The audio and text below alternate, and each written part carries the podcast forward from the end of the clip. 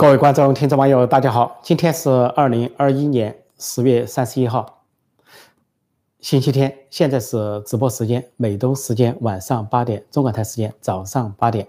我先做新闻报道和评述，然后接受观众在线提问。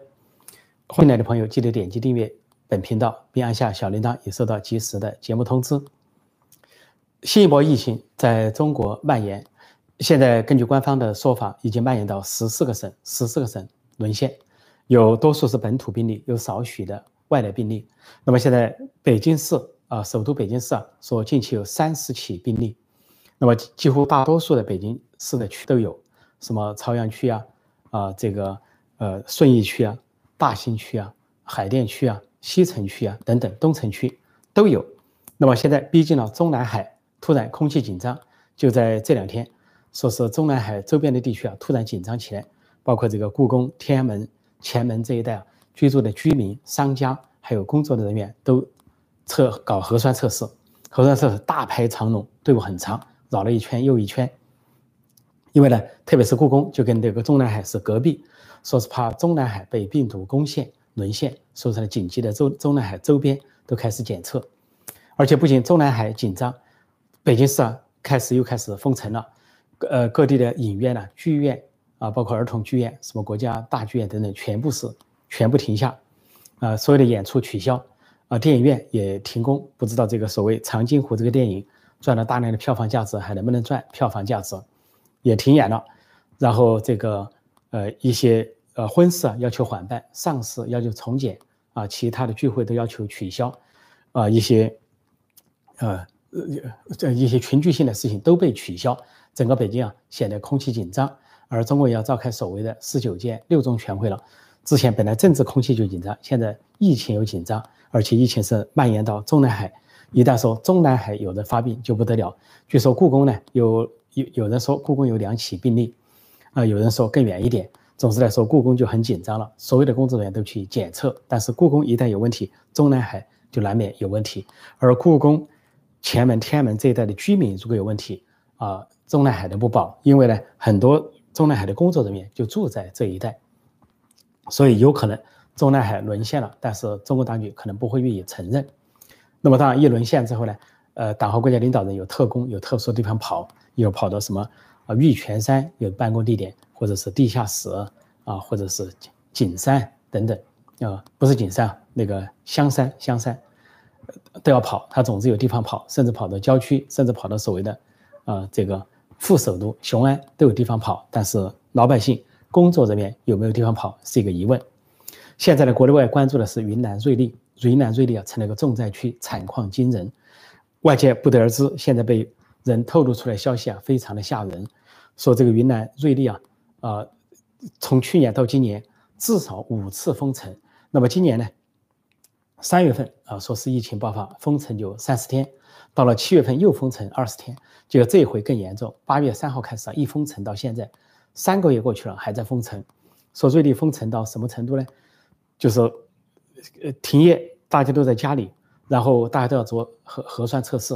核酸测试说，少的人测了四十多次，多的多的人呢啊六七十次，再多的一百次、两百次都有。比如说一个跑车的一个司机，为了跑买卖，每天两次检测。一个多月就检测了九十次，甚至呢连小孩都不放过，说这个两岁的娃娃就检测了一百多次，甚至说是一岁啊就检测七十四次。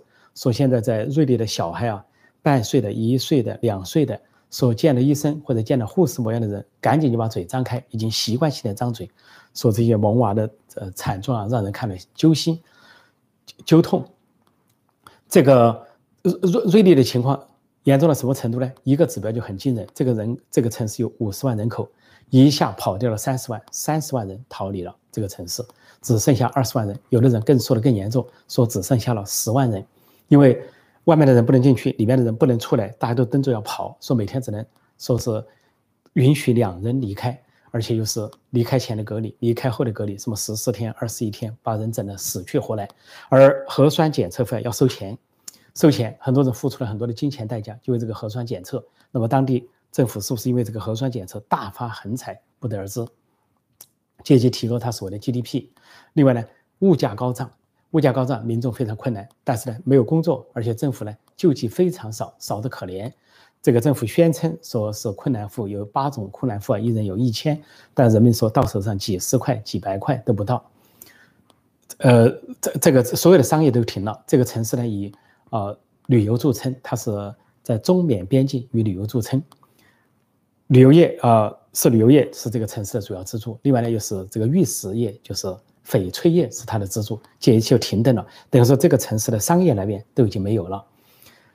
而且这个城市不仅受到疫情的打击，当局的铁腕封锁，而且还有一个打击就是，中国当局突然宣称要通缉在缅北的什么诈骗犯回国投案自首，说不然的话他们的家要被没收，房子要被没收，子女不能上学。比如他们在福建或者广东任何地方，结果这些说是诈骗犯呢，啊，成千上万的诈骗犯在边境排队要入境，结果入境呢要检测，大量的检测，检测然后又是核酸测试。然后这些又带来了输入型病例等等。另外，这个城市现在做的很绝，不仅人不让走，现在中缅交流也都停止，把一些缅甸的华侨来往于两边的缅甸华侨的一律赶回去。说这个惨状惊人，说全国都不知情，海外也不知情，不知道瑞丽到了这个程度。怎么暴露这个瑞丽的情况呢？是两个人，一个是一个大学生，他在大概在微信还是微博上发了一个信号，说是。当地的封城非常严峻，人民的生活非常的困苦，非常的贫困，人们都已经受不了了，居民都崩溃了。说他这个，呃，有一个镇呢叫解告镇，说是几乎是啊一个空镇空城，呃人人们都里里边的人不能进，外面的人不能出，但是很多人通过这种方式潜逃了。他说他跟自己的家人一年多没有见过面了，这是一个大学生的说明。那么另外呢，就在十月二十八号有一篇非常有名的微博发了个文章。叫做“瑞丽需要祖国的关爱”，是一个叫戴荣礼先生发的。这个戴荣礼他有特殊的身份，他现在是在北京，但他以前当过瑞丽市的副市长，挂靠这里说市委常委副市长，这里挂靠这个职业，不知道什么原因，他挂靠了一年，二零一八年。那么现在在北京，他写了这个文章，讲了瑞丽的惨况，先是讲瑞丽的风光怎么好啊，风景怎么好，又是玉石翡翠啊，生意怎么好，但是说这个美丽的。啊，边城已经现在成了几乎就是灾难、人间地狱一样的封城、疫情，人们不得进出，商业生意全部的垮掉，老百姓生活极其的贫困。现在很多人到了贫困线以下，然后大量的人出逃。说昔日啊一个呃号称美丽的城市或者英雄的城市，现在变成了这么一副样子，他就振臂疾呼，说祖国关爱需要祖所谓的祖国，也就是政府嘛。不就是中国当局动不动号称说这个就像《战狼二》最后所说的甩出一本中国护照，说中国人、中国公民，你记住，不管到哪里，你有困难，你记住背后有一个强大的祖国。纳粹德国的语言变过来了，你背后有个强大的祖国。这强大祖国在哪里？不要说你在海外，求天天不应，求地地不灵，那些大量的劳工滞留在中东或者非洲不能回来，“一带一路”搞“一带一路”，现在疫情不能回国，跟家人也是一两年不见面。那么现在就在国内都得不到援助，瑞丽陷入一片的贫困。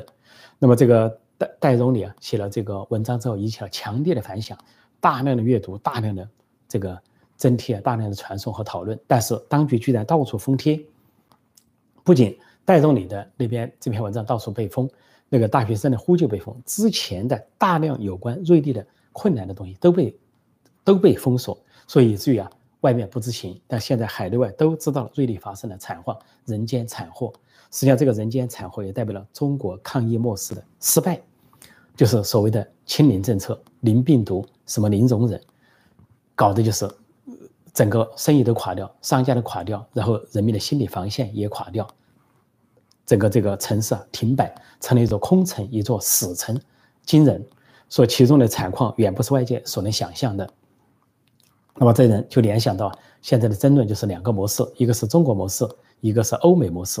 中国模式就号称病毒清零，啊，拒病毒于国门之外，啊，动不动就是拒病毒于边境之外。现在不只是瑞丽啊，由于这个零清零是现在这个情场景，新疆的伊犁，还有内蒙古有个叫纳季鄂济纳旗，鄂济的旗大概是个县的意思啊，鄂济纳这个地方都这样。说伊犁十月份开始封城。有的这个外地的夫妻回去，回去本来说是探个亲度个假，出不来了，给封死在那里了，叫苦连天。现在都不能够开启。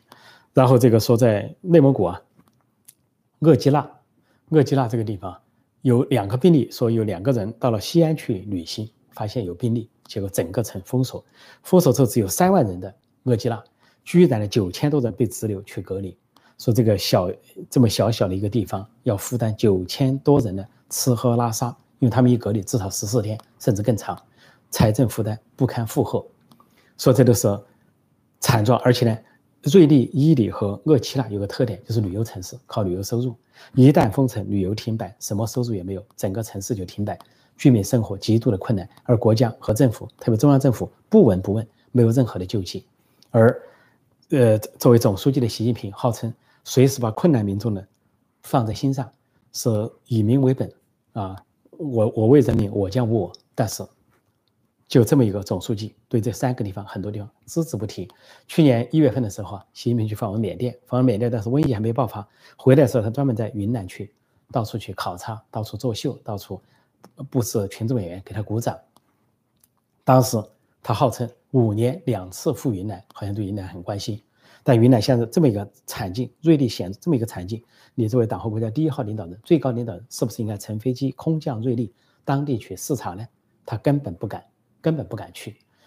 不管说有疫情还是没疫情，是空城是死城，是有人还是没人，他根本不敢去。现在忙着权力斗争，十一届、十九届六中全会要巩固自己的权利，寻求连任。所以老百姓去一边去，你们都是屁民。我们只在报纸上说，我们在报纸上说。以人民为中心，以人民为本，啊，强大的祖国，在报纸上说“我将无我”，为了人民或者为人民服务，啊，你们不要少读一个字，为人民币服务，一切都是报纸上的语言，宣传语言，你们千万不要当真，你们当真了就是傻瓜，那就是被洗残的小粉红、老粉红。说你们要当小粉红、老粉红，你们去瑞丽看一看，这就是你们的结局。这个瑞丽的瑞丽的情况和伊犁的情况啊，厄济纳这个情况就激起了这个讨论了。那就回到了今年八月份，围绕这个张文宏医生，张文宏医生当时就提出啊，说是这个病毒发生了这个情况，疫情呢一再再来，这个疫苗也普及了这个程度程度了，那么是不是应该是边开放边生产边抗疫了？那么就暗示了欧美模式啊，边呃边工作边抗抗疫啊。边生活边抗疫，这个模式值得借鉴。实际上是开放式的抗疫啊，防疫抗疫。但中国那种是封闭式的防疫抗疫，动不动就清零，动不动就封城、封省、封城、封乡、封户、封门，甚至把人家门板给弄起来啊，两头给切断。这个瑞丽啊，不仅是城市现在是空空无人，说是这个边关也都是空无一人，然后到处的这个桥梁、道路啊，都是都给弄得空无一人，就制造这个情景。啊，当然不只是瑞丽，瑞丽只是一个重灾区，现在引起了海内外震惊的重灾区，其他地方还有不少。所以，现在哪个模式更优胜呢？哪一个模式更优胜？统计方式也不一样。说中国那边老是发布的虚假的统计数字、虚假的死亡数字、虚假的感染病例，让中国老百姓洗脑，还以为中国做的不错。然后美国这边、欧洲这边发表的是不仅是真实的数据，而且呢，这个数据计算方法还是只要沾上一点都算。本来这些在美国、欧美老人也好，百岁老人也好，九十多岁老人也好，是有癌症的也好，是心脏病也好，啊，谢谢这个这个糖尿病也好，所有严重的这些病啊，只要染上新冠，都给算在这里面。算了新冠，重复计算无数次，算新冠算上它，算流感算上它，算心脏病算上它，重复计算，所以给人的感觉好像死亡人数很大。其实呢，呃，稍微。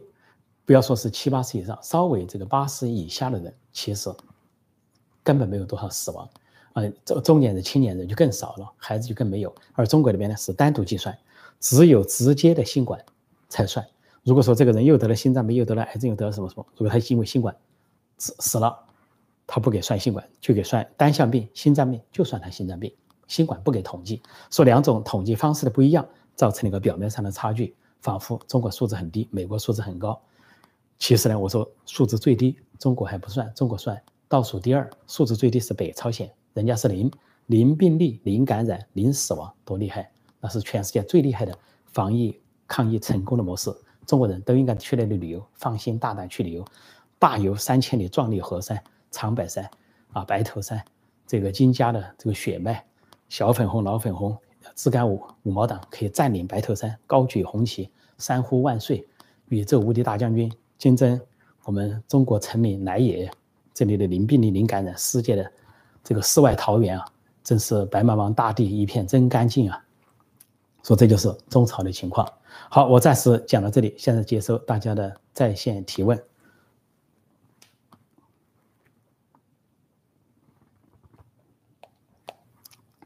先看看一些相关问题啊，相关问题。呃，这里有人说，很明显，西方的方式更科学一点，是其实没错。这个病毒啊，随着病毒的发展，随着疫苗的普及啊，啊，这个人类就是学会跟病毒共存在，就跟以前跟流感共存在一样。你只是要防范它，而这个戴口罩、保持距离、勤洗手这个习惯呢，不仅防范了新冠。这个疾病，武汉肺炎、中共病毒，而且也防范了流感和其他一些。说这几年真实的美国这这一两年的真实的死亡数字不升反降，因为流感反而被挡住了。所以呢，呃，这个目前的情况就是这样，应该是往前走，而不是裹足不前。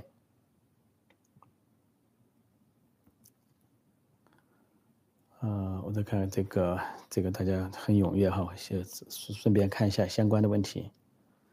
这有人说病毒不可怕，人祸才是问题所在。这个总结的比较精辟哈，的确是一场人祸。在中国，洪水也好，爆炸也好，这个疫情啊，现在瑞丽的这个疫情，有人说不亚于啊荷兰的洪水那么的惨状。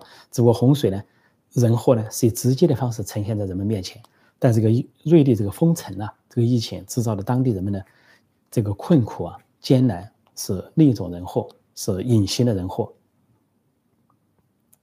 这个戴总理啊发了这个文章之后，居然当地的这个市长一个叫尚那边说是，瑞丽不需要外部援助，不需要说瑞丽很好，不知道是不是因为核酸检测发了大财才说了个话，然后这个戴总理就回敬说你是胡扯，他说人家戴总理写的东西是四五年前的，人家写的就是现实，然后这个上那边的名字叫从上的上腊肉的腊边境的边，是不是腊肉吃多了才会做出这么一副权力傲慢？当然也怕头上掉乌纱帽，以为治理不好不能升官发财，说这些人想的是升官发财，根本不顾人民的死活，到处是换届，他需要升官。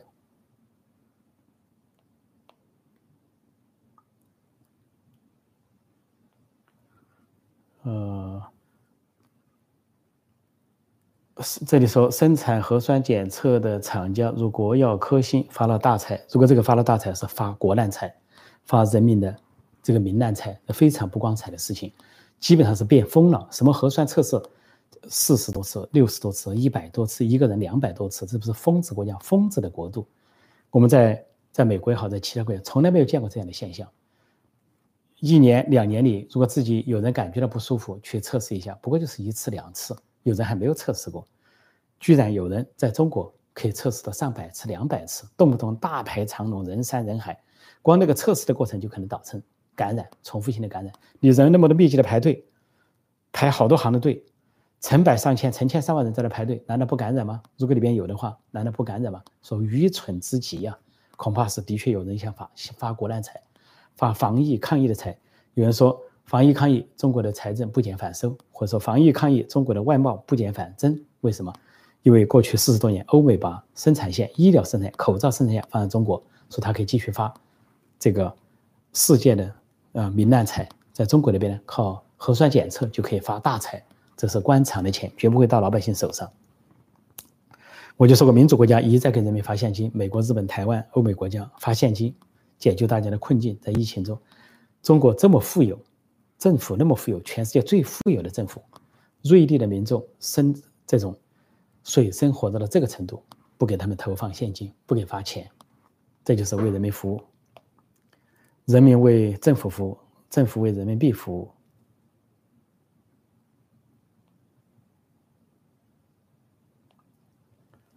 呃，我们看看相关的问题啊。这里说核酸试剂合格率百分之三十七，对，这是可悲的事情。搞核酸检测，而且核酸检测不一定成功，因为中国的核酸检测和运到其他国家很多被退货，欧洲的国家纷纷退货，加拿大退货，说根本不合格，说是检测率只有百分之二三十。那你在检测什么呢？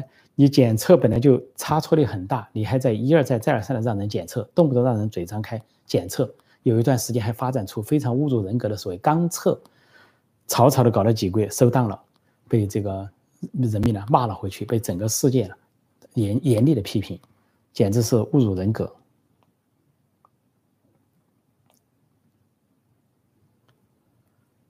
呃，亲自部署、亲自指挥，所以这个亲自指挥、亲自部署的人，现在不亲自到云南了。啊，武汉瘟疫的时候，他也不亲自去了。武汉瘟疫过了，他去。那么这个云南的现在灾难深重，居然不亲自指挥、亲自部署了。这里有人问：朝鲜可以上网吗？这个我不得而知啊，恐怕是很难的事情，恐怕很难。据说北朝鲜的人呢，呃，这个有手机的话，偷偷用这个手机都是中国的，这个。这个呃，黑市买的，买的是偷偷，这个相当于走私一样的形式啊，带进北朝鲜，北朝鲜的人民呢偷偷用那个手机跟他们出逃的人联络，出逃家，但是一旦把当局发现，那非常严重，轻则就可能是啊这个罚款、殴打，重则就可能是判刑、关押、劳改，就跟毛泽东时代一样。这有人问瑞丽在哪？瑞丽就在云南的靠南部啊，这个呃靠缅甸，靠缅甸，具体来说中缅边境一带有个叫瑞丽，瑞丽地方，据说是一个美丽小城，盛产玉石、翡翠。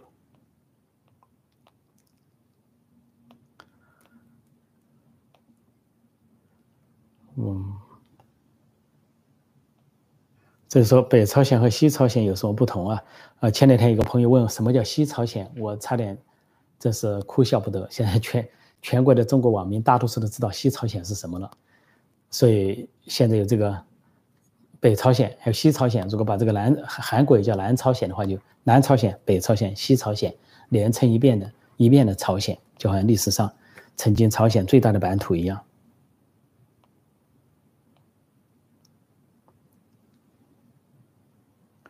所以说。亲共挺挺共，让多少人丧失生命，让多少人断子绝孙，啊，的确是要这个一个人民呢，如果不批评自己的政府，放纵自己的政府作恶，啊，的确是对人民的屠杀，坑害自己的人民。像民主国家，美国也好，欧洲也好，啊，日本也好，台湾也好，这些国家的民众就知道，以批评政府为己任，督促政府为己任，主要的言论就是批评政府，你生怕政府做的不好，做得好是你应该的，不必表扬。做的不好就要批评，就要揭举你，甚至要重新选举，甚至要罢免，因为这样的话呢，人民才有安全感。人民有了安全感，民主国家是人民有安全感，当权者没有安全感，随时换。但在专制国家，当权者有安全感，人民没有。当权者有安全感、幸福感、归属感，就跟那个华春莹所说的，华春莹在外交部发言人上，他身为外交部发言人啊，什么司长，现在就是有升到部长助理，他声称，他说我我们。这些发言人和在场的中国记者，我们也是中国人呢，我们也是十三亿分之一了，我们怎么就没觉得压迫啊？我们怎么就觉得过自己过得挺幸福、挺安全、挺安定呢？拿他做比喻了，他连自己都不敢说中国人民过得幸福安定，拿他自己做比喻说幸福安定，你当然幸福安定嘛？你们这些人是特工、特工阶层、特权阶层，你能不幸福不安定吗？老百姓呢，他都不敢说了，说到那个程度，打比方。打幸福感、安全感，居然把他自己拿来打比方，已经穷途末路到这个程度啊，没词儿了。按北京话讲，可见他们心里都有数，老百姓过得怎么样？哦，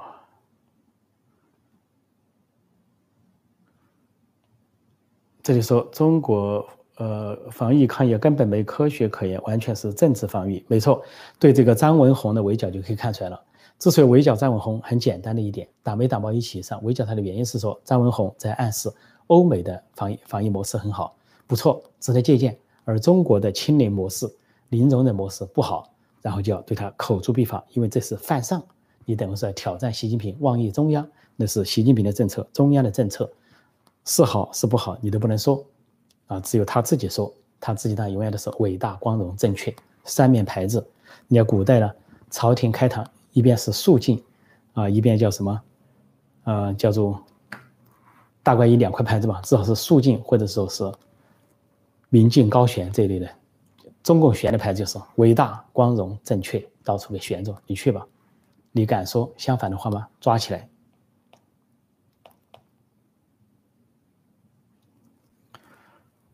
这里有人说，大饥荒饿死了四千三百万人，清共；文革时被害死的两千万人，清共。彭德怀断子断孙，周恩来断子，这是有人在这吵架。的确是这个，反正清共的都没有好下场，还没有觉得谁清共有好下场的。支持共产党的还没得到好果子吃，不要说一般的中国人清共没得到好果子吃，知识分子清共全部被迫害致死，就是共产党高层打江山的人最后都完蛋了。人家都说彭德怀没有死在朝鲜战场，没有被美国所消灭，没有被美国鬼子所消灭，却被中国鬼子消灭了，被中南海的鬼子给消灭了，被毛泽东亲自消灭了。所以这些悲剧啊，说林彪是常胜将军啊，能够打打败这个国军，呃，当然打不过孙孙立人，打不过新一军，但是他居然也是被自己人给消灭了。刘少奇也是如此，还有贺龙，贺龙两把菜刀闹革命十大元帅之一。最终是被自己人毛泽东、周恩来把他给消灭了。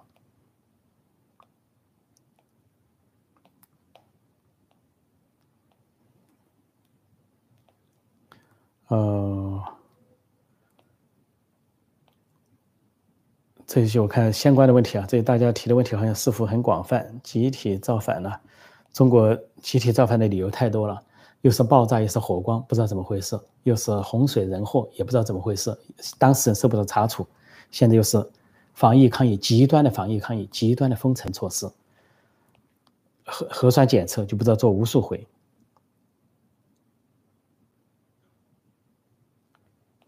今天谈这个入联的问题，今天我们不是谈入联问题啊，光这个核酸测试我们都回答不完啊。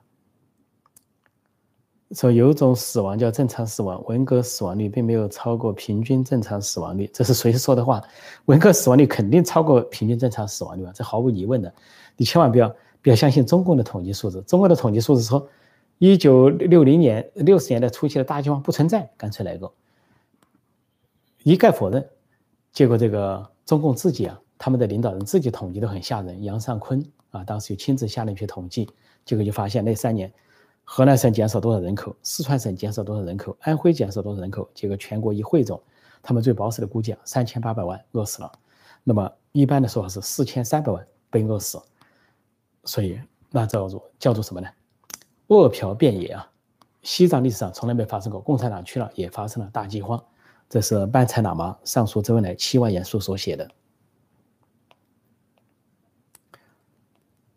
呃，看一下。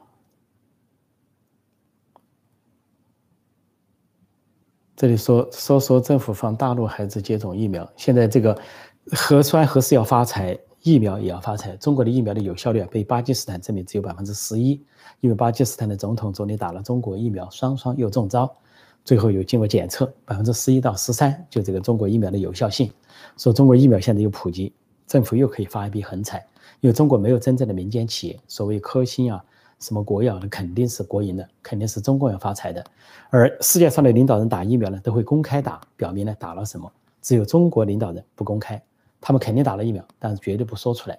而他们打的极可能就是美国的辉瑞疫苗，因为辉瑞疫苗一出来，中国里面就通过上海的复星公司啊，出资一亿美元购买了辉瑞疫苗。但中国老百姓没有一个人打上辉瑞疫苗，打的都是所谓的国产疫苗。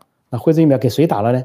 从上到下，特工阶层、特权阶层，人分三六九等，种姓制度，中南海的种姓制度，他们给打了，首先打了，但是不说。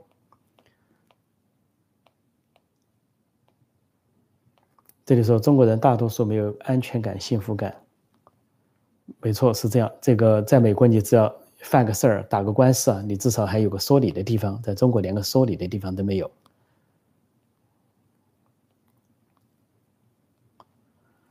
呃，这里说文才能从文革活下来的，不是伪装自己，要么就是泯灭人性，要么就是运气好。对，文革培养了很多的这个变色龙啊，两边派啊，墙头草啊，甚至灭绝亲情啊，亲情断绝，丈夫妻子互相揭发，或者说子女出卖父母啊，或者说是六亲不认，像习近平的母亲对子女啊都不认。啊，六亲不认，都是上面喊打倒打倒习仲勋啊，齐心也喊打倒习仲勋，上面批斗，呃，这个十三岁的习近平喊打倒习近平，他的母亲在下面也喊打倒习近平，这个习近平跑回家去要讨口饭吃，呃，这个月黑风高，大雨滂沱的母亲不给他饭吃，两眼看着天空，只问他你怎么回来了？母亲冲进大雨，向政府告发去了。这就是习家带头的，要党性不要人性，所以文革呢扭曲了不知多少人共产党的文化。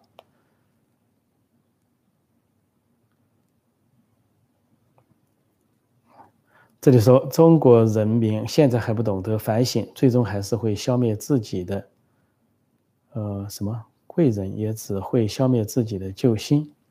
没错，中国人是分不清啊，这个谁是恩人，谁是仇家，啊，分不清历史上谁拯救过中国，像美国无数次的几次的拯救过中国，而共共产党无数次把中国推向灾难，但是呢，现在是认贼作父，就跟这个满清时代啊。满清灭亡的中国是个外来政权，把汉人当成四等公民，居然义和团是以汉人为主，居然去扶清灭洋，号称自己是汉奸，还骂别人是汉奸。义和团是汉奸，因为支持满清。这个毛泽东时代文红卫兵是汉奸，因为焚烧中国的文物古迹。今天的小粉红、老粉红、自干五毛党说的不好听，还是汉奸，因为你跟中国人民的利益背道而驰，跟中华民族的利益啊对着干。以中华人民为敌，以中国人民为敌，支持一个意识形态上的外来政权，实际上是本质上的汉奸。这个说的不客气一点，还请这个小粉红、老粉红谅解、深思、反思。这里有人问：习老吗还在世吗？在世啊，他十一月三号就九十五岁，一九二六年生，跟江泽民同岁，九十五岁还活着。刚刚被封了皇太后，我今天早上有节目给大家。提示，把同样一个文章登了好几遍。我看大家还有什么相关的问题哈？这里说，墙内当然有言论自由，且只有一次。这是我觉得网民的总总结非常经典，说中国有言论自由，但只有一次。还有一个总结说，中国有言论自由，但是没有行使言论自由之后的自由。但还可以还有一个总结，就是我总结的，中国最有言论自由的。那是以习近平为代表，只要以习近平为代表，按照华春莹说的，以他为代表，幸福安定。以习近平代表，习近平可能有一天学华春莹出来讲话。谁说中国没有自由啊？谁说中国没有言论自由、新闻自由、出版自由、什么选举自由？我习近平本人什么自由都有。我今天讲话叫重要讲话，被报上全登。明天叫做引起强烈反响，全国人民大家都咳嗽。伤风第三天单行本出版发行，出版自由、新闻自由、言论自由，一条龙享受下去。以习近平为标准，中国是最自由的国家。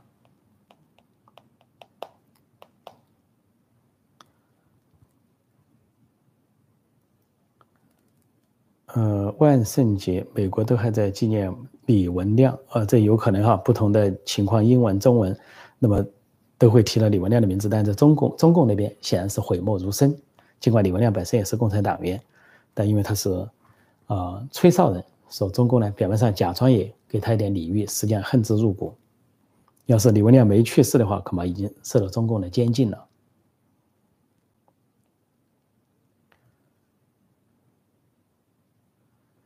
这里有人说，国内的大资产家有没有联合起来对付 CCP？根据这个《红色赌盘》这本书啊，这个沈栋写的书，呃，段伟宏的。这个丈夫写的书啊，说是本来中国的富裕阶层，甚至中共体制内的很多人、精英阶层呢，都在觉得中国迟早走向民主化、宪政，都在往这个方向要去推进。但是没想到现在上来一伙人呢，把中国往回拉，倒行逆施。说显然呢，现在做往回拉的人，不要说得罪了普通的人民，伤害了中国人民根本利益，就连这些精英阶层，甚至于富豪阶层的利益都伤害了。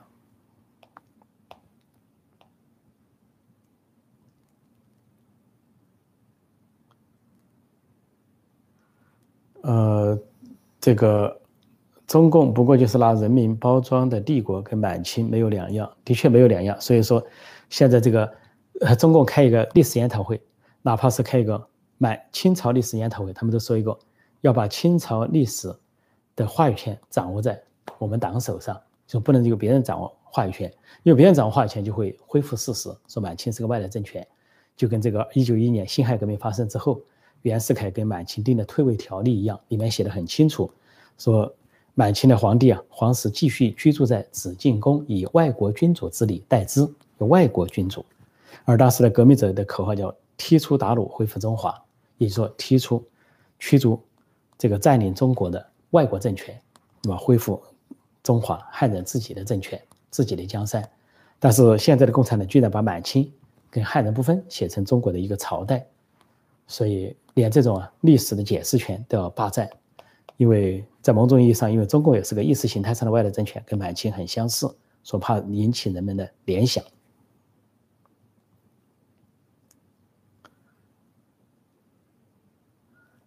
呃，这里说换别人当老大还是敢回去的，但是这一届，呃，换其他的当了，恐怕这个毛泽东死亡之后，改革开放以来，还没有一个人有习近平做的这么离谱的了。换任何一个人都不至于这么离谱，说是倒行逆施，不是说除了习近平，其他都会倒行逆施，不见得。就算有一些不恰当的做法，一党专政呢，但是也不至于这么的离谱。现在太离谱了。罄竹难书啊，离谱的。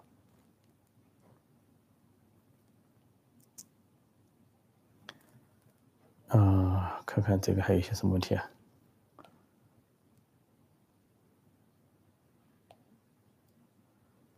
哦，看还有什么相关的问题啊？时间不少。这里有人说呢，中美的。抗疫，抗疫可能说的防疫抗疫哈，过分你都不可取，一个过分严格，一个是放纵，正常生活才可取。